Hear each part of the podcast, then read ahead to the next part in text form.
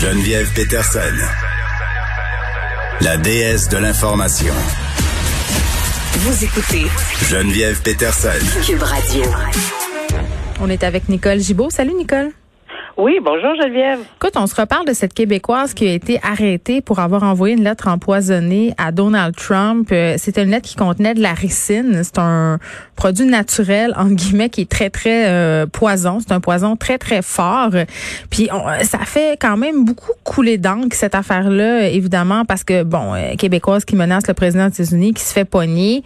Et là, elle a été jugée trop dangereuse pour être libérée, cette dame-là, Pascal euh, Qui est une résidente de la rive sud, euh, représenterait une menace sérieuse à la sécurité nationale américaine.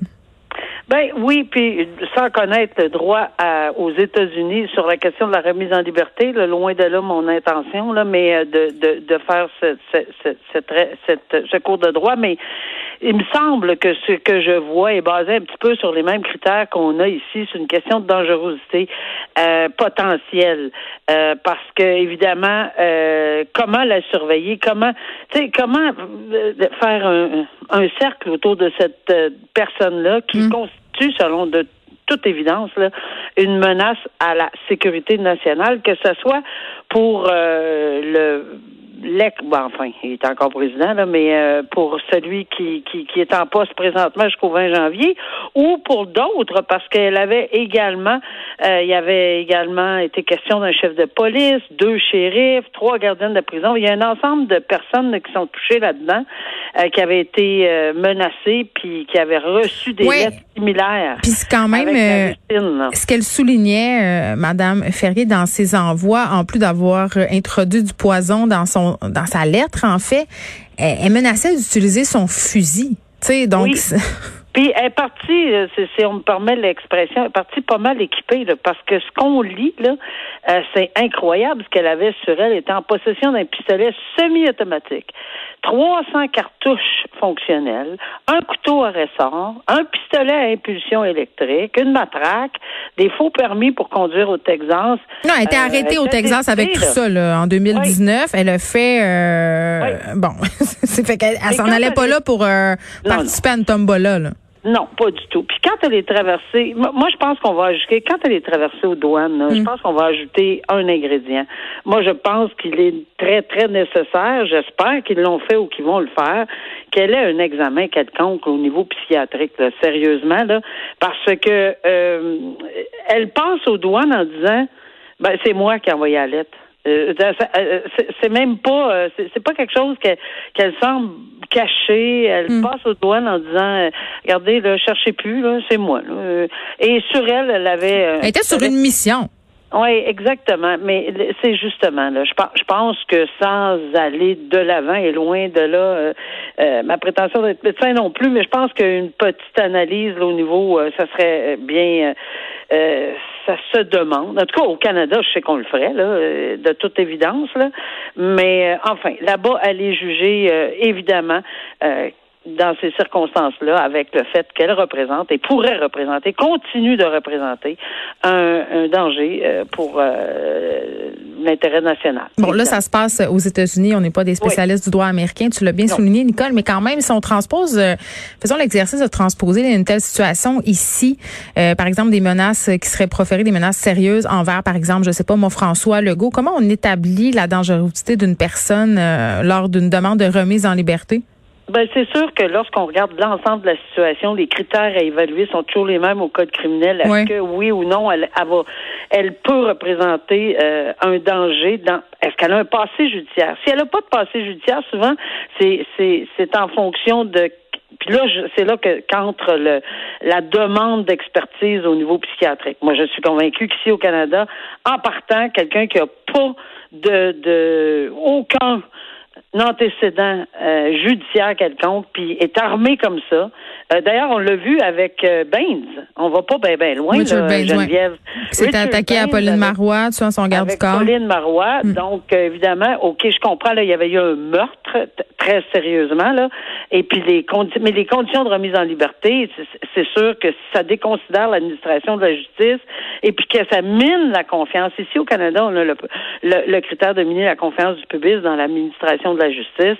Ben, ça prendrait un, un sérieux, euh, c'est une sérieuse condition à considérer. Moi, je pense que dans les conditions, il ne serait pas remis en liberté au Canada non plus, à moins de s'assurer. Mais comment s'assurer? On parle de poison, là. Elle a mis en danger tellement de monde, la GRC, qui a été obligée d'aller faire euh, une expertise. On se souvient dans son domicile ici au Canada. Euh, c'est c'est vraiment un poison extrêmement dangereux. Donc, Oui. la vie des gens. Là, ici, là, on avait un- une dangerosité extrême. Puis nous nous été de la vigilance euh, de la poste, euh, Dieu sait ce qui aurait pu arriver. Euh, Exact. Parlons maintenant éthique, parce qu'un des problèmes euh, que traverse selon moi le système de justice en ce moment, c'est une espèce de crise de confiance par rapport au grand public. Euh, La justice souvent doit se montrer euh, irréprochable afin que les gens se tournent vers elle, afin que les gens aient confiance aussi au processus judiciaire. On se parle d'un cas assez particulier, ça arrive pas souvent, mais je trouvais ça intéressant. Ça arrive parfois qu'il y a des juges à la retraite qui redeviennent avocats. C'est très très rare qu'on l'autorise, mais là c'est arrivé. Un comité du barreau de l'Ontario a donné la permission à un ancien juge euh, qui est un représentant des communautés autochtones de plaider à nouveau justement pour aider euh, des premières euh, nations, notamment à avoir accès à de l'eau potable dans l'ouest du pays. Oui, mais de redevenir avocat d'ancien juge, ça non, ça arrive souvent. Là, ce qui n'arrive pas souvent, c'est de demander de se présenter, c'est d'aller plaider. C'est Ben, deux c'est ça. choses d'être avocat conseil dans Oui, un oui, je bureau. comprends ce que tu veux dire. OK, alors comme ben, oui, parce qu'il y en a plusieurs qui sont encore avocats là, qui, qui alors euh, aller plaider devant puis tu sais, j'ai j'ai fait mes recherches là-dessus là, depuis que j'ai lu cet article-là. Et en fait, dans chacune des provinces du Canada, tous les ordres professionnels ont, ils ont des similitudes là, euh, pour l'interdiction, mais tous s'entendent à dire que euh, c'est un cas par cas. C'est du cas par cas. Alors, le juge à la retraite euh, qui est dans un bureau d'avocat comme conseil et qui demande d'aller plaider, ben, il faut qu'il s'adresse à son ordre professionnel dans sa province.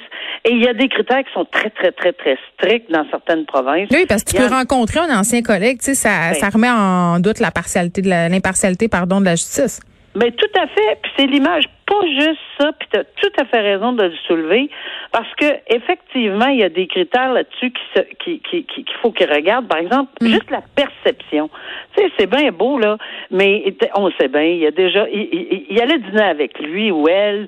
Euh, C'était des amis. Euh, euh, moi, je n'aimerais pas de nom là, mais il y a des gens euh, que j'ai déjà vus moi-même d'ex collègues, c'est très, très difficile de, de- évidemment, je les entendais pas, là, puis à part, dans, dans la province de Québec, de façon générale, on, on, on le fait pas parce que, évidemment, on pense que ça pourrait déconsidérer la, la, la, la confiance que le public peut avoir en, on sait bien, c'est un chum, tu sais, on veut pas ça non plus. Oui, même s'il n'y a pas de conflit d'intérêt, des fois, il y a apparence de conflit, puis c'est assez. c'est très particulier, puis c'est juste assez parce que c'est ça souvent qui fait le plus parler parce que s'il y a pas la perception entre les deux oreilles. Là, tu sais, on peut pas aller à l'intérieur pour dire écoutez, je vais planter des petites semences de non-perception. On l'a, on l'a ou on l'a pas. Exact. Évidemment, fait que dans ces cas-là, probablement qu'il est mieux euh, de, de se restreindre à être avocat conseil, puis aider. De toute façon, ils font du, on, et- et- et plusieurs ex-juges font de très tra- du très bon travail Mm. Dans les bureaux d'avocats, mais ils sont pas là euh, devant la cour. Puis là, pourquoi on a autorisé euh, cet ancien juge euh, qui Ah, quand... Oui, c'est ça, parce que là, c'est pour qu'il défende sa communauté, entre guillemets, trois réserves autochtones qui n'ont pas accès à l'eau potable. Mais ce qui est intéressant ici, puis je pense que c'est le critère qui a fait en sorte que ça a balancé, c'est que c'est le barreau de l'Ontario qui a permis, avec des conditions particulières, particulière, c'est-à-dire qu'ils ils, lui disent de ne pas de pas référer à son statut. Ben non, mais c'est passé dans tous les journaux. J'imagine que quelqu'un va le lire même euh, ailleurs. Là. Mais de pas faire. Bon, il y a, y a, des conditions qui sont attachées à son autorisation, mais c'est le barreau de l'Ontario, mais c'est pour une cause au Manitoba et en Colombie-Britannique. Donc c'est la raison. Les le, le barreau de l'Ontario a dit, écoutez, dans ces circonstances particulières, on va l'accepter pour la communauté, pour sa communauté. C'est un autochtone lui-même euh, et, qui, et qui était spécialisé en droit. C'est pas le premier juge autochtone, euh, en plus, euh, cet homme-là, Harry Laforme? Ouais. C'est possible. Alors, c'est c'est ça. Et donc, vu que c'est pas du tout dans la même province, on l'a autorisé à certaines conditions. On va se parler euh, du dossier euh, Tony Accurso, mais quelque chose qui est parallèle à ce dossier parce que c'est le début de son procès à Monsieur Accurso, euh, qui est euh, bon accès d'abus de confiance, complot. On va suivre ça évidemment là tout au cours de la semaine pendant le déroulement des procédures, mais il y a un, une autre histoire qui se déroule parallèlement à ça. Il y a un ex-fonctionnaire de l'Agence du revenu du Canada qui a été arrêté dans le cadre de la même enquête. Et ce fonctionnaire-là était actionnaire fantôme d'une firme conseil qui a reçu des dizaines de milliers de dollars pour évaluer des demandes de crédit d'impôt de ses propres clients. Donc, tu sais, on se parlait de conflit d'intérêts tantôt ou euh, d'apparence euh, de conflit euh, d'intérêts, mais près de sept ans après son arrestation par la GRC, là, cet homme-là, cet ancien fonctionnaire de l'ARC, a été déclaré coupable de complot pour commettre une fraude envers le gouvernement. Et ça, c'est très, très grave. Oui, puis il n'y a pas eu sa sentence, évidemment, parce que ça va être au mois de mars. Mais c'est un procès qui était long. c'est un procès qui, qui, qui c'est lourd comme procédure, on s'entend là. Et j'ai toujours dit que en matière de fraude, je l'ai vécu moi-même, mm. en matière de fraude, c'est complexe parce que on fait pas une fraude là à grand vent. Là, tu sais, ça, c'est, il est acquitté, euh, il est acquitté du chef de fraude, de, du chef d'accusation de fraude. Mais c'est dans un contexte d'un dossier de fraude. C'est ça. Et il peut être acquitté de la fraude directe parce qu'on n'a pas vu, le juge a pas vu, puis c'est une longue décision, 144 pages là. Euh, puis il a mis en lumière le juge en question qui a entendu la cause que évidemment il y avait des fonctionnaires à l'intérieur de de de, la de l'arc qui euh, qui étaient de connivence avec des gens qui travaillaient pour des compagnies euh, pour faire bénéficier des crédits d'impôt, mais de gros crédits d'impôt. Pour sauver de l'argent, disons-le, c'est ça. Pour sauver beaucoup, beaucoup, beaucoup de sous au niveau d'impôts. Et euh, oui, euh, il y, a, y, a, plusieurs personnes qui étaient accusées. Et en ce moment, tu fais bien de faire la, la référence parce que c'est dans le même contexte qu'aujourd'hui commence le dossier de M. Accurso mm. et d'autres, parce que il y a, a d'autres co-accusés pour également euh, une question de d'avoir soutiré ou enfin de tenter de fraude. Ben là, il est accusé, on ne sait pas s'il va être coupable, mais présomption d'innocence toujours, de fraude, de complot, etc. Encore une fois, dans, dans la même opération, c'est dans la même chose.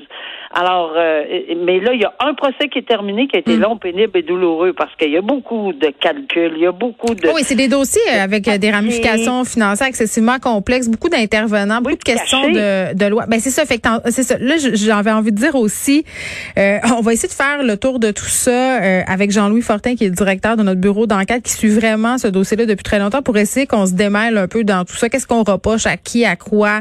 Puis on va suivre ça avec toi aussi, Nicole, plus la question euh, du procès, qu'est-ce qui se passe, là, mais on va essayer de, euh, de faire euh, un topo clair de tout ça, parce que puis même comme juge, quand, quand tu as des cas comme, comme ça en face de toi, j'ai envie de dire que tu devrais presque avoir droit à une espèce de grille comme dans un livre historique. Ah, là, où il y a des jurys comptables. C'est ça, parce que c'est bien trop compliqué. C'est ça. C'est très compliqué, puis je me cacherai pas de te dire que je disais, un instant, on arrête, là, on recommence. Oh, une minute. La madame, elle comprend pas. la madame ne comprend pas. C'est ça. C'est normal aussi. Alors, euh, tant mieux s'il y a quelqu'un qui va l'explorer. Euh, Mais je pense que c'est important euh, qu'on le comprenne parce que ce sont des crimes excessivement graves qui ont des répercussions quand on parle de détourner de l'argent des contribuables puis des compagnies bénéficient des largesses d'un fonctionnaire corrompu pour payer moins d'impôts. Je pense que c'est important qu'on comprenne bien puis qu'on n'oublie pas parce que parfois, je trouve qu'on a la mémoire courte. Merci Nicole, on se reparle demain. Oui, à bientôt. Bye. Au revoir.